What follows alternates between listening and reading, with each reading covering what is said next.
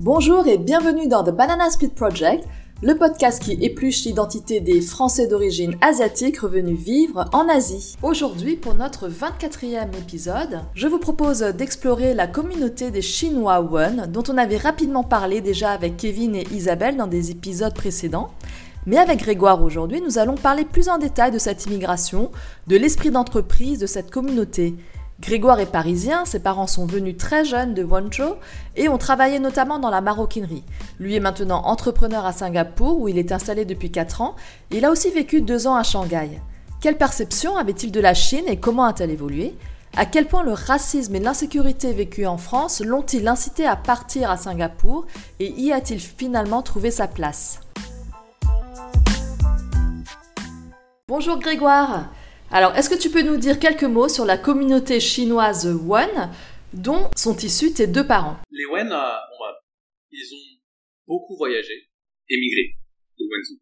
Vu que Wenzhou c'est une ville euh, côtière, il y en a beaucoup qui ont profité pour partir quand c'était un peu dur en Chine, pour euh, justement chercher à faire fortune ou à réussir en partant de Chine. Et pourquoi la France alors Il y en a beaucoup qui sont partis France, Italie, Espagne. Pourquoi je pense qu'à ce moment-là, euh, ces pays-là acceptaient les immigrés Aussi aux États-Unis. Aux États-Unis, tu as aussi une forte communauté ouais. Et donc toi, tes parents, ils sont partis jeunes, ados, c'est ça? Enfin, ils sont partis tout seuls Oui, ils sont partis. C'est arrivé à beaucoup de, de jeunes, de jeunes Wen de l'époque. Ben, les parents ne pouvaient pas partir, mais ils avaient euh, de la famille ou des amis euh, dans ces pays-là qui sont partis avant. Donc la vraie première génération, alors il y en a qui sont partis pour la guerre. Mon père, quand il est parti en France, c'était pour rejoindre sa tante. Donc sa tante s'est fait passer pour sa mère. Donc ils ont dit c'est un rapatrié. Et ma mère, c'est pareint, elle est partie, elle a rejoint son oncle. Et ils sont partis sans, euh, sans les parents. Ça, ça devait être dur. Donc ils sont arrivés, ils, sont mis à... ils étaient à l'école, ils ont travaillé? Mes parents ont eu la chance quand d'aller à l'école. Ils allaient à l'école la journée, mais le soir, ils devaient quand même travailler. Ils passaient par serveur, euh, et à un moment donné, quand ils étaient un peu plus grands, ils faisaient de la couture soit confection ou euh, maroquinerie. C'était pas la même époque, ils ont travaillé très dur. Dès, dès leur plus jeune âge, hein, mon père, 12 ans. Toi, quand t'es né, tes parents étaient déjà euh, installés à Paris, c'est ça? Oui. Toi, t'as grandi comme un petit parisien, euh, euh quatrième, c'est ça? Ouais, un parisien chinois quand même. ouais, parce que c'est différent, je pense, qu'un ouais. petit français parisien, quoi. Ça veut dire Nous, du riz à la maison. Ouais, tu mangeais du riz à la maison. on mangeait du riz à la maison, ouais on parlait chinois à la maison? Enfin, on parlait wen, wen, wen. On parlait wen à la maison. On voyait pas souvent nos parents. Ouais, parce qu'ils travaillaient beaucoup. Moi, quand je suis né, mes parents avaient 20 ans. Ils ont eu le temps de bien travailler. Et, entre-temps, mes grands-parents sont arrivés aussi, en France. Du coup, euh, c'est plus vraiment un rapatriement familial. Ils ont dû passer par... Euh, ils, sont, ils sont même pas venus en avion direct à Paris, tu vois. Ils sont passés par... Euh, je sais pas, ils ont dû faire le transsibérien ou je sais pas quoi. Mais c'est vraiment, c'était vraiment un truc comme ça. Après un déménagement de Paris vers la banlieue, tu te retrouves en CE2, le seul asiatique de ton école. Comment tu l'as vécu? Les gens te, pointent du doigt, ils rigolent, euh, ils, font des nihao, des trucs comme ça, des chichang, des, des shintok. Ça, c'était mon quotidien presque.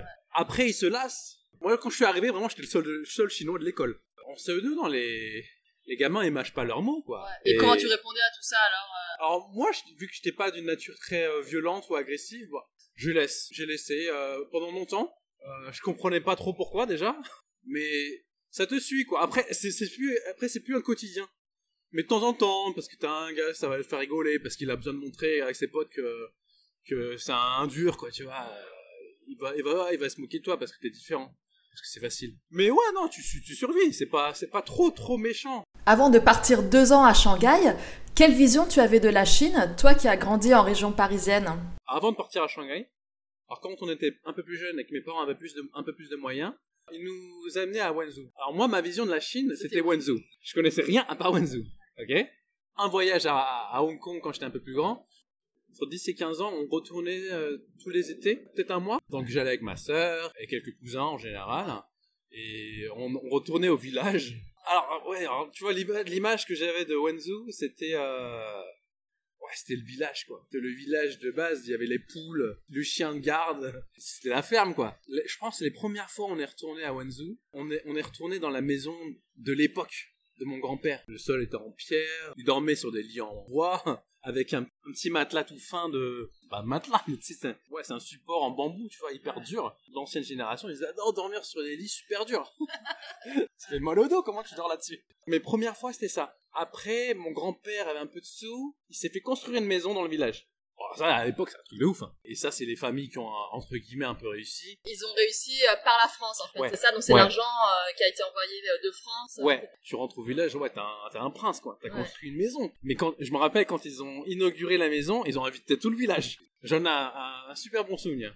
Donc ça c'est Wanzhou ça, dans, dans, dans, les étés de ton enfance. Ouais. Et après tu es parti à Shanghai deux ans. Ça? Ouais, c'était jusqu'à 16 ans. Après ma mon arrière-grand-mère est décédée. Au moment où elle été décédée, on n'allait plus trop en Chine. Je pense entre 16 ans et 20 ans, je suis pas retourné en Chine. une fois en colo. C'est un truc de Wen? T'as as les assos euh, à Paris, bon, association de, de Chinois. Euh, ça peut être de, de Wen, ça peut être de Techu, euh, une des associations à, à Paris de Chinois, ouais.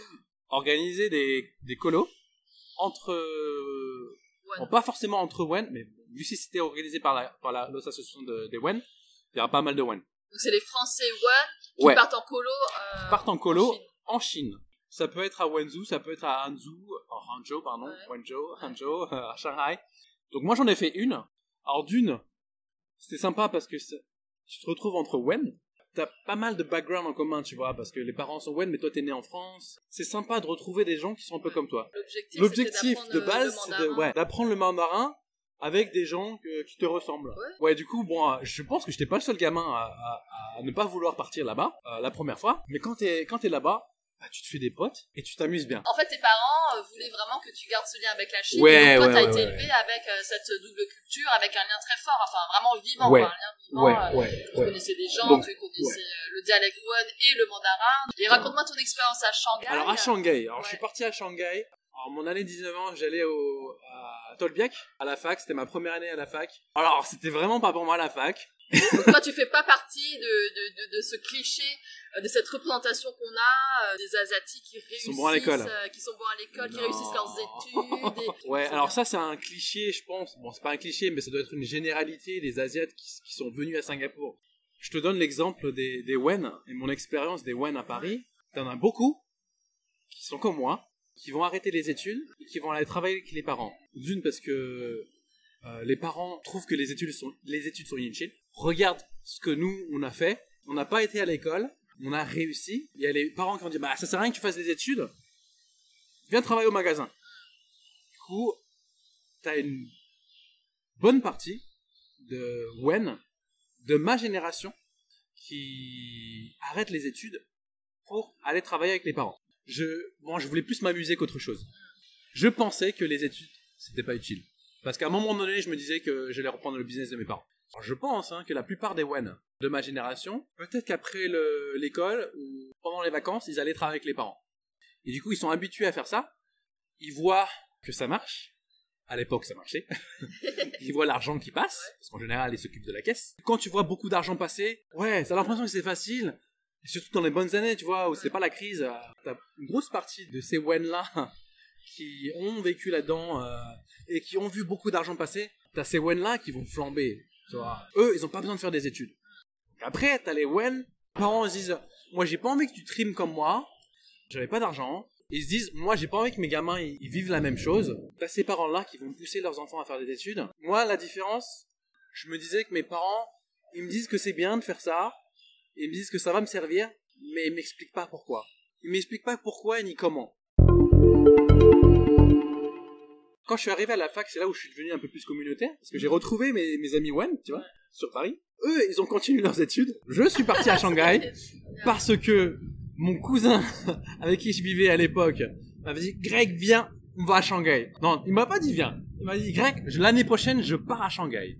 Et moi, à ce moment-là, je lui dis mais Eric, qu'est-ce que tu vas foutre à Shanghai? Qu'est-ce que tu vas aller faire en Chine Parce que la Chine, c'est le village, c'est le tiers-monde. C'est ce que je connaissais de la Chine, et c'était ma vision. Tu vois, tu peux pas en vouloir aux gens d'avoir des préjugés, parce que même moi, j'avais des préjugés envers la Chine. Et à cette époque-là, moi, j'avais déjà 19 ans. Hein. Et lui, il me dit, mais non, mais Greg, t'as rien compris. La Chine, c'est pas ça. C'est pas ça. Shanghai, c'est pas ça. Ok? Et il me dit, on va s'amuser. Et du coup, là, je commence à regarder un petit peu, à rechercher, à parler aux gens qui sont partis euh, à Shanghai ou à Pékin. Effectivement, je me dis, ok, il y a peut-être moyen de s'amuser. Donc ça, c'était le moteur de... ouais, ma motivation, non, c'est pas apprendre les chinois, euh, retrouver euh, mes, mes, sources, mes origines. ou là, non. faire du business, non. Moi, c'était aller m'amuser avec mon cousin. Super, tu ouais. premier à me dire ça. Ah ouais On est parti visiter, euh, à l'époque c'était Fudan Dacha. C'est une école assez réputée à Shanghai. Réputée pour les locaux, c'est une super bonne école. Faut trimer. Pour les étrangers, pour les expats qui viennent, faut juste payer, tu rentres, easy. T'as 4 heures de chinois le matin. Euh. Bon, mon excuse pour mes parents, c'est ah, papa, maman, la fac c'est plus pour moi, c'est pas trop pour moi. Il faut que j'aille en Chine pour apprendre le chinois. Attends. Là, le futur, c'est la Chine. Donc c'est pas possible que je ne puisse pas parler chinois. Du coup, je les ai convaincus comme ça. je suis parti avec mon cousin en Chine, à Shanghai, à Fudan. On s'est inscrit dans le, dans le dortoir pour les étrangers. Et c'était la fête. Les meilleures années de ma vie euh, en tant que jeune. Ouais. Qu'est-ce qu'il y avait de plus à Shanghai qu'il n'y avait pas à Paris pour faire la fête ah, mais... Euh, à l'époque, quand je suis parti à Shanghai, 1 euro, ça valait 11 yuan. Pour te donner une idée, aujourd'hui, c'est 7 et quelques. Donc moi, j'arrivais à Shanghai, mes parents me filaient 100 euros par mois. C'était le roi du monde Je te jure, on sortait toutes les semaines. C'était trop bien, parce qu'on allait se faire des all you can eat teppanyaki, all you can eat, all you can drink, hein. Ah, Donc tu mangeais, c'était trop bien, buffet à volonté, grillade, tu vois, teppanyaki, et saké à volonté. ouais, moi c'était ça, barbecue brésilien et teppanyaki. Alors bon, peut-être parce que j'étais dans le dortoir des étrangers. Ouais, alors malheureusement, j'ai pas trop appris le chinois. Ça, c'est le comble, hein. Mais j'ai bien progressé en anglais. Quand je suis revenu de mon séjour de Shanghai, j'étais quasiment bilingue en anglais. Bravo. Ouais. Bravo. Mais mon niveau de chinois était, ouais, était super nul. Alors Grégoire, dis-moi, qu'est-ce que tu as appris sur toi, sur ton identité franco-chinoise, en vivant deux ans à Shanghai? Alors, ok. En France, moi, je faisais, je pense, partie des gens qui sont plus chinois que français, qui se sentent plus chinois que français. Quand je suis parti à, Shanghai, malgré le fait que je me sente chinois, tu vois, eh ben là, tu comprends que t'es pas vraiment chinois. Parce que tu parles pas bien chinois. Bizarrement, t'es pas habillé comme tout le monde. Parce que les locaux, ils s'habillent pas pareil. Tu parles mieux français, et donc, et tu, tu, tu traînes avec des, des noms chinois plus à l'aise avec les noms chinois que les chinois. Ouais. Le, le, le, plus drôle, c'est quand tu prends le taxi, machin, les gens sont curieux, donc ils te posent des questions. Ils te posent la question surtout parce que quand ils te parlent chinois, ils, voient bien que tu parles pas bien, ou tu parles avec un accent. Donc ils demandent tu viens d'où, ou t'es de quelle origine, tu vois?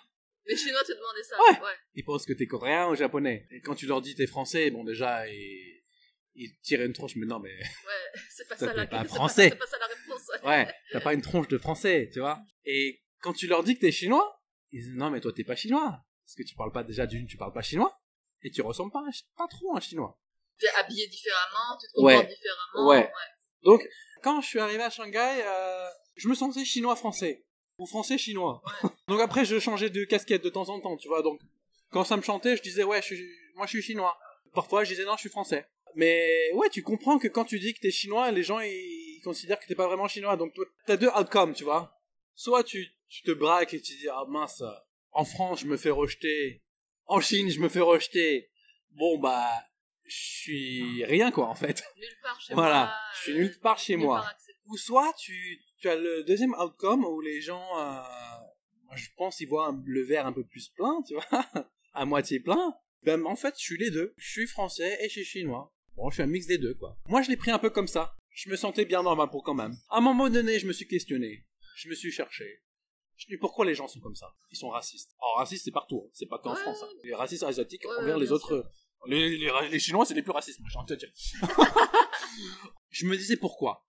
Après en Chine, tu vois, le séjour m'a permis de comprendre, de ouais, de trouver ma place et d'être euh, satisfait avec ce que j'étais.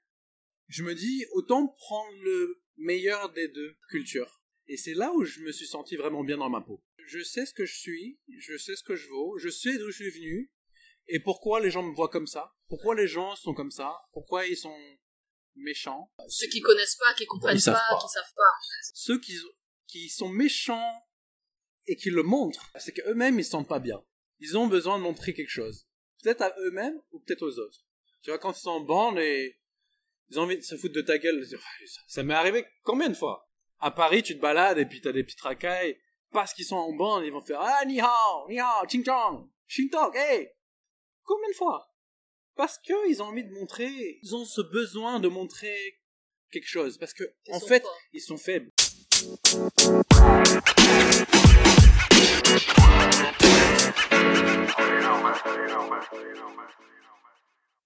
Après tes deux années à Shanghai, tu es revenu en France. Qu'est-ce qui ensuite t'a amené à Singapour? Alors en France, je travaille avec mes parents. Je suis rentré, j'ai repris le business de mes parents. En 2011, 2012, c'est là où en France, vraiment, tu ressentais un peu la crise des subprimes. Donc les affaires allaient moins bien. Et c'est là où moi j'ai commencé à chercher autre chose. Alors pourquoi je suis venu à Singapour? De base, moi je voulais partir en Chine. Parce que le marché chinois est combien de fois plus grand que celui de Singapour? Mon beau-père voulait que je trouve une marque de glace artisanale française pour qu'on fasse le business en Chine. à l'époque, moi, je suis parti faire le salon de la franchise. Et parmi ces choses-là, parmi ces marques-là, il y avait une marque de frozen yogurt qui n'était pas prise à Singapour. C'était déjà pris en Chine. Il y avait déjà deux boutiques. Et nous, on voulait un truc exclusif. Donc à, ce moment-là, on avait dit non, non, on fait pas ça on fait, prend pas celle-là parce que c'est déjà, c'est déjà pris en Chine. Mais ma belle-mère m'a dit, euh, vas-y, moi je vais le faire à Singapour. À cette époque, moi je connaissais pas du tout euh, Singapour, je savais pas où c'était, je savais pas ce que c'était. Du coup, j'ai fait mes recherches et j'ai vu qu'il y avait euh, quoi 6 millions 5 d'habitants à, Singapour. J'ai dit à ma belle-mère, mais qu'est-ce qu'on qu'est-ce qu'on va faire à Singapour? En Chine, il y a un milliard. à Singapour, on va pas faire de business. Allez, demande, c'est pour moi.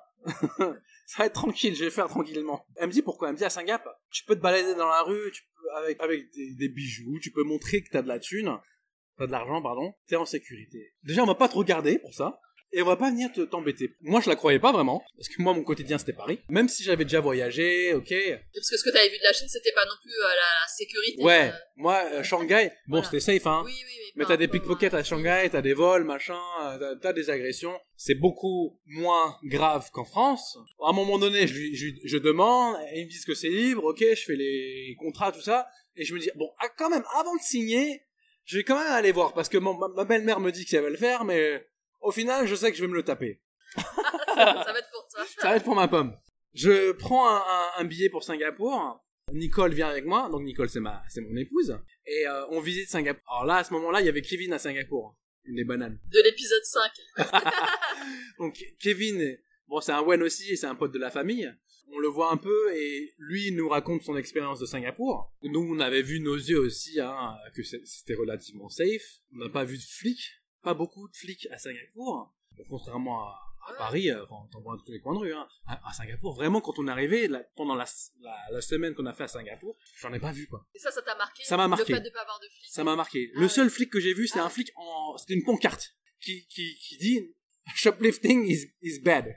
Something like that, tu vois. Et, et ça, ça m'a marqué. Et du fait, en plus, que. Alors, quand j'ai rencontré Kevin, lui, il nous raconte. Il me dit euh, on, va, on va dans le food court tu laisses ton sac sur la table, tu vas aux toilettes, tu reviens, même si t'en, as pour 20 minutes, ton sac il est encore là, Greg. Évidemment, nous venant de Paris, on le croit pas, quoi. Tu vois les gens, ils laissent, pour euh, réserver leur place, ils laissent leur sac, ils laissent même parfois leur portefeuille ou leur téléphone. Donc, quand t'as vu ça, ah ouais, moi je me suis dit, c'est pas possible, quoi. C'est ça la normalité que j'aimerais euh, que ma fille vive. Tu vois, moi j'ai pas vécu ça nous, notre normalité, c'est de faire attention, quoi. Donc ça, c'est une des raisons, la sécurité. Deuxième raison, c'est parce que c'est asiatique. C'est vrai que j'étais arrivé à un point en France où euh, j'en avais marre qu'on me pointe du doigt, qu'on rigole, ou qu'on ait ce genre de préjugés parce, juste parce que je suis chinois. Après, on peut dire, on peut rire de tout, hein, mais euh... bon, à un moment donné, moi, ça fait, ça me faisait plus trop rire. Ouais, quand ça te dépend, euh, c'est ouais. toujours marrant. Hein? Peut-être que j'ai pas le sens de l'humour. Hein. J'avais pas envie que ma fille vive ça. Moi, je m'en fous. Ok, tu te fous de ma gueule. je suis arrivé à un point où, presque j'ai envie, ouais, ça, ou presque j'ai envie d'aller lui casser la gueule. parce que, parce que j'en ai marre. Parce que maintenant je sais me défendre. Tu vois, j'ai fait des arts martiaux. À cause de ça, hein. à cause de ça, j'ai fait des arts martiaux pour pouvoir me défendre. Et effectivement, ça m'a donné confiance en moi. Bon, ici, comme j'ai dit, il y a du racisme et de la discrimination aussi, hein. Mais c'est pas envers moi. c'est parce que je fais partie de la majorité. Du coup, voilà, je préfère faire partie de la majorité, même si je sais qu'il y, a du racisme et de la discrimination. Je ne le vis pas, et je sais que ma famille ne va pas le vivre. Alors j'ai fait ce choix-là. Maintenant, ouais, je suis, comme si je suis rentré chez moi, quoi. Du coup, qu'est-ce que t'as as pris comme franchise euh, Ouais, alors ma, ma franchise, c'est Smoy Frozen Yogurt. On fait de la glace au yaourt. Bon, quand on est venu à Singapour, les gens ne connaissaient pas du tout. Bon, maintenant, ça fait trois ans, on a fait de la pub. On a six boutiques à Singapour. Ça marche plutôt bien. Il fait chaud à Singapour, donc c'était logique de faire de la glace pour nous. On a trois franchisés aujourd'hui. Et ça marche plutôt bien, ouais. Euh, je pense une fois que j'aurai une dizaine de boutiques, oui, on va peut-être euh, lancer sur les autres pays de, du euh, Southeast Asia. Mais pour l'instant, c'est encore focus sur, Singapour. Bah, bravo, t'as déjà 6 boutiques en 3 ans. J'aimerais euh, peut-être d'ici 3 ou 5 ans revendre la marque et puis euh, être tranquille. Appel, euh, c'est un, un appel à investisseurs. ouais, à ceux qui connaissent. Bon, je sais qu'il y en a qui bossent dans, dans ce domaine-là, tu vois. Pour finir, est-ce que tu as un message à faire passer à la communauté asiatique ou plus particulièrement One en France? Mon message, je pense que les gens ils ont besoin de se retrouver, ils se cherchent un petit peu. Pour moi, c'est pas de rejeter ses, ses origines et d'embrasser les deux cultures. On a la chance d'avoir euh, grandi en France, d'avoir été éduqué là-bas, éduqué par, les parents et par la société. On a la chance aussi d'avoir ce background euh, et cette histoire asiatique. C'est vraiment une richesse.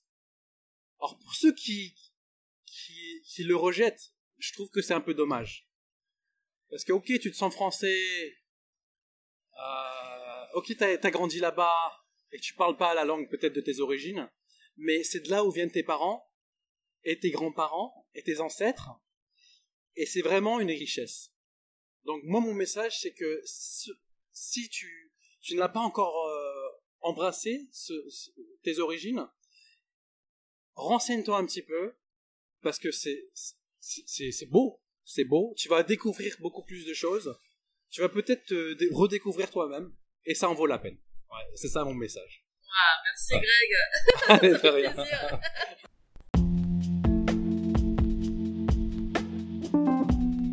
Merci de nous avoir suivis jusqu'au bout. J'espère que cet épisode vous a plu, malgré quelques soucis techniques que nous avions enregistrés en effet au bord de la piscine de Grégoire. Partagez l'épisode autour de vous, parlez-en et mettez-nous des étoiles. Suivez-nous aussi sur nos réseaux sociaux, Instagram, Facebook, at banana.split.project pour y retrouver tous nos invités en vidéo et creuser un petit peu les sujets avec nous. À bientôt!